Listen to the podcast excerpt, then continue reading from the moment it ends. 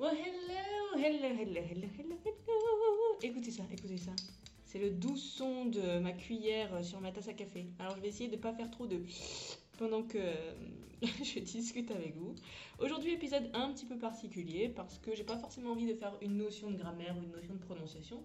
J'ai envie de discuter accent et en l'occurrence de vous donner mon avis sur le sujet. Alors euh, vous prenez, vous prenez pas, euh, je vous donne, vous en faites ce que vous voulez. Hein. Vous pouvez même vous torcher avec si ça vous dit.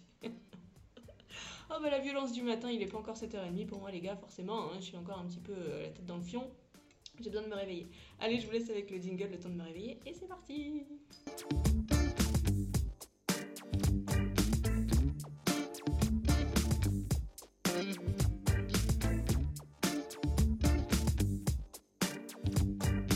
L'accent anglais.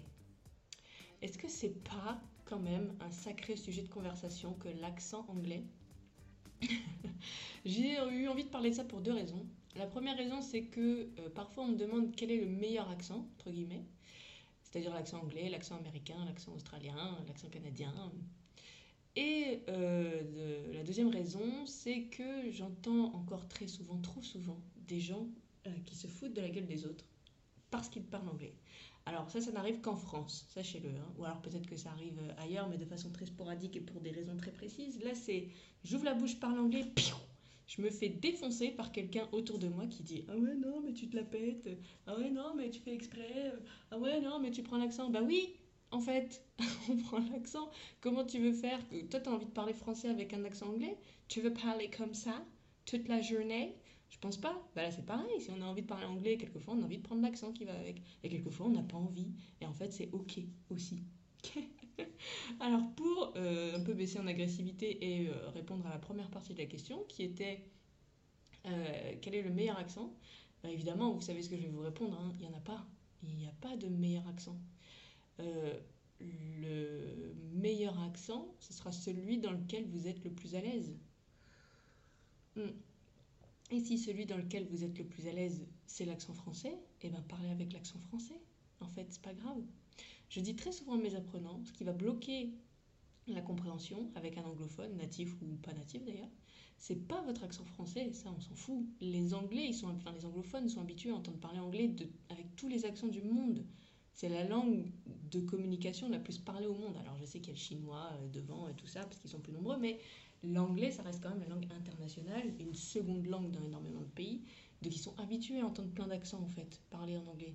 Et euh, c'est ok, tout va bien. Là où ça peut bloquer la compréhension, c'est quand on parle d'accent, mais pas d'accent tout court, d'accent tonique. Je vais vous faire un épisode bientôt là-dessus, hein, mais euh, c'est-à-dire l'endroit où je vais plus insister dans mon mot au moment où je le prononce. L'endroit, en fait, c'est pas trop l'endroit, c'est pas trop euh, bien expliqué, c'est la syllabe sur laquelle je vais le plus insister dans mon mot. Vous le savez sans le savoir, en fait, vous l'avez déjà entendu euh, instinctivement. on va prendre le mot transparent animal, par exemple. En anglais, ça s'écrit pareil, ok, en français, donc à l'écrit, il n'y a pas de souci. Par contre, à l'oral, ça va se dire animal. Animal. L'accentuation, l'accent tonique est sur ma première syllabe. Animal. Et donc le reste de mon mot s'étiole un petit peu comme ça. Il perd de sa force, il perd de sa puissance. Et le i et le a sont pas vraiment prononcés en fait, c'est des petits e. Animal. C'est là-dessus surtout que réside enfin c'est là-dessus surtout, là-dedans surtout, où réside la hum, compréhension, le manque de compréhension parfois euh, avec des anglophones natifs. Si je dis animal, ça va être un petit peu plus compliqué pour eux à comprendre. C'est tout. Et pour nous, ça c'est hyper complexe parce que ça n'existe pas en français. Nos syllabes sont toutes aussi tendues et toutes aussi importantes les unes que les autres. Si je dis c'est important ou si je dis c'est important, ça change pas du tout le sens de mon mot un anglais va forcément, un anglophone, va forcément dire it's important. Pour, parce que l'accent tonique est sur cette syllabe-là, sur la syllabe du milieu. It's important.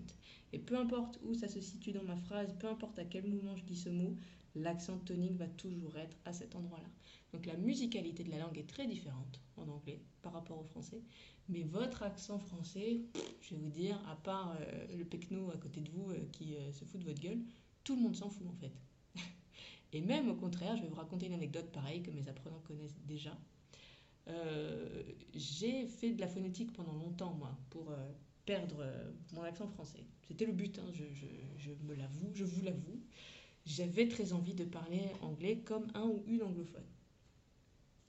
Donc, j'ai, alors j'ai pris les cours de phonétique, j'ai pas payé quelqu'un en cours du soir, j'ai fait des études de traduction et dans mes études de traduction en Belgique, il y avait des cours de phonétique. Et j'ai adoré ça. J'ai adoré ça, j'en faisais, je faisais plus d'exercices que ce qui était demandé et tout, j'ai, j'ai kiffé ça. Donc j'en ai fait beaucoup, donc ça m'a beaucoup aidé pour perdre mon accent français. J'arrive en Angleterre une fois mes études terminées pour aller travailler là-bas. C'était mon deuxième ou troisième jour de boulot. On va boire un verre avec euh, les nouveaux collègues qui sont très sympas. Et il y en a un qui me demande euh, Mais pourquoi tu parles pas avec ton accent français? Why don't you speak with your French accent? It's cute. C'est mignon. Et j'étais là, mais, mais fuck you. Genre, tu sais pas où j'en suis, ce que j'ai fait pour en arriver là. Tu te rends pas compte que c'est du travail. Enfin, bref, tout ça pour vous dire la preuve que tout le monde s'en fout.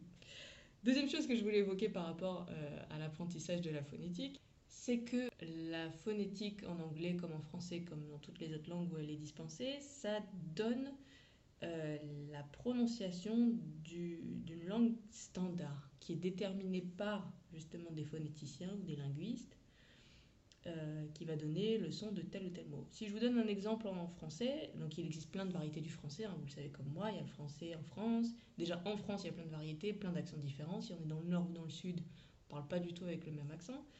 En Belgique, en Suisse, euh, toutes les variétés en Afrique, tout ça, enfin bref, le français c'est à peu près comme l'anglais, on est habitué à l'entendre avec plein d'accents différents.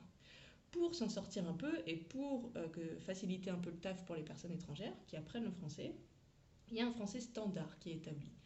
Je vous donne un exemple tout bête. Hein. Euh, quand j'ai appris la phonétique donc, en études de traduction, j'ai aussi fait de la phonétique française, donc la phonétique de la langue française.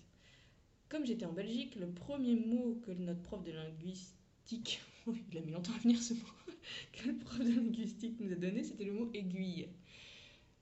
Donc on devait le retranscrire en phonétique. Tout simplement parce que les étudiants belges voulaient, et l'avaient retranscrit d'ailleurs, comme aiguille, avec un son OU au milieu.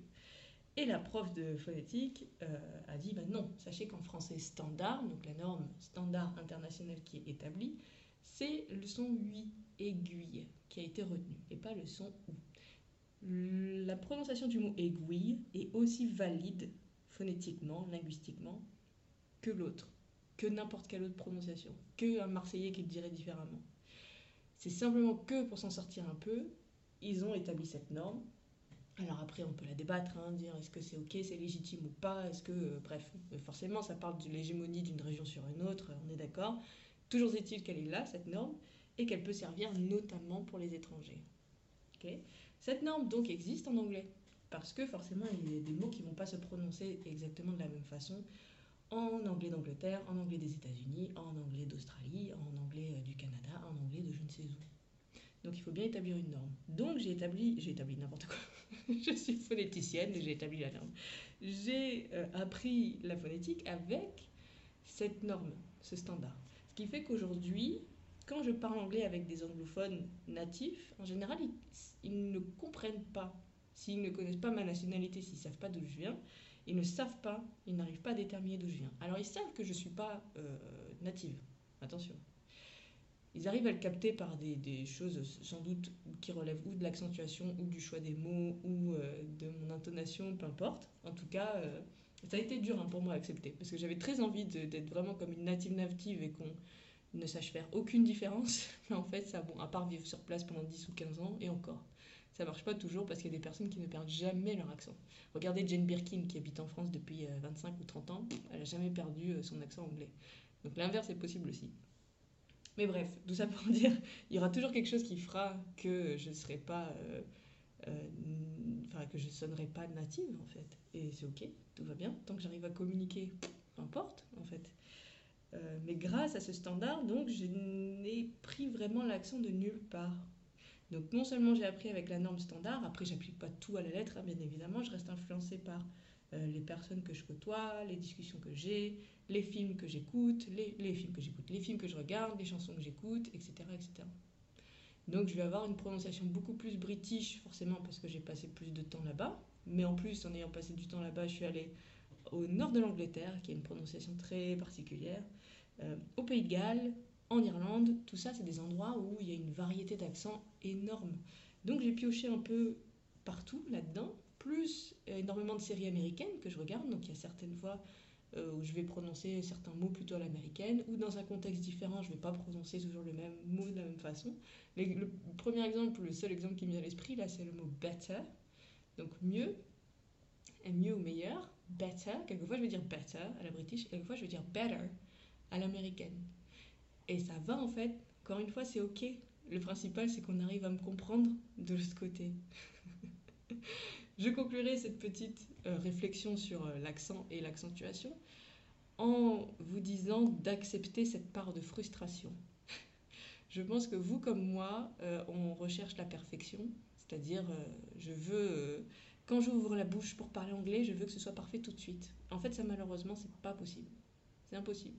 Vous pouvez pas dire euh, demain je, deviens joueur de tennis professionnel et euh, je m'entraîne pas et je joue pas. Euh, mais par contre, un matin, je vais me réveiller et je saurais le faire parce que j'y aurais beaucoup, beaucoup pensé ou parce que j'aurais joué à des applis sur mon téléphone. Ben non, en fait, ça marche pas. Acceptez l'erreur, acceptez de vous tromper, acceptez de pas être parfait et c'est comme ça que vous arriverez à évoluer. Right? Le conseil du jour. Ah oui, et puis si vous kiffez la phonétique aussi, n'hésitez pas à vous y mettre parce que vraiment, moi j'ai adoré ça. Après, c'est très propre à moi, mais euh, si jamais ça vous tente, n'hésitez pas à aller jeter un coup d'œil.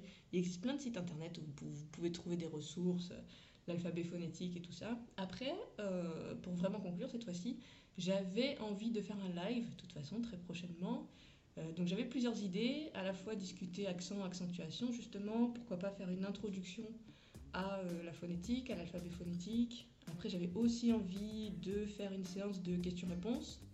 Euh, c'est-à-dire, vous avez des questions sur, euh, je sais pas, n'importe quoi en fait, une notion de grammaire, une notion de vocabulaire, des paroles de chansons, un titre de film, un dialogue que vous avez entendu quelque part, vous savez pas ce que ça veut dire, ça vous pose question. enfin, pas ça vous pose question, ça veut rien dire, mais ça vous questionne plutôt. ce serait l'occasion là de se faire une soirée en discutant, voilà, en buvant un coup, tous derrière nos ordi en visio, pour euh, parler de tout ça. Voilà. je ne sais pas. Dites-moi, dites-moi. N'hésitez pas à m'envoyer des messages comme d'habitude, à me contacter sur les réseaux sociaux. C'est toujours très bienveillant. Je vous remercie. Je vous remercie d'être de plus en plus nombreux à me suivre aussi. Ce podcast continue à grimper euh, doucement et sûrement. Euh, et j'ai hâte de vous retrouver pour un prochain épisode. Allez, à très bientôt. Ciao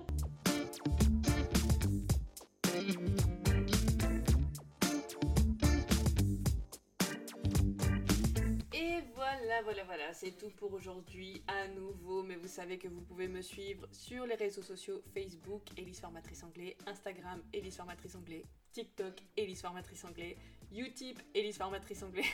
oui, c'est pas un réseau social Utip, mais vous pouvez me tiper si jamais ça vous dit. Si vous aimez ce format et que vous voulez que ça continue, que j'y consacre un petit peu plus de temps et que ça sorte un petit peu plus souvent, n'hésitez surtout pas. Allez, à bientôt!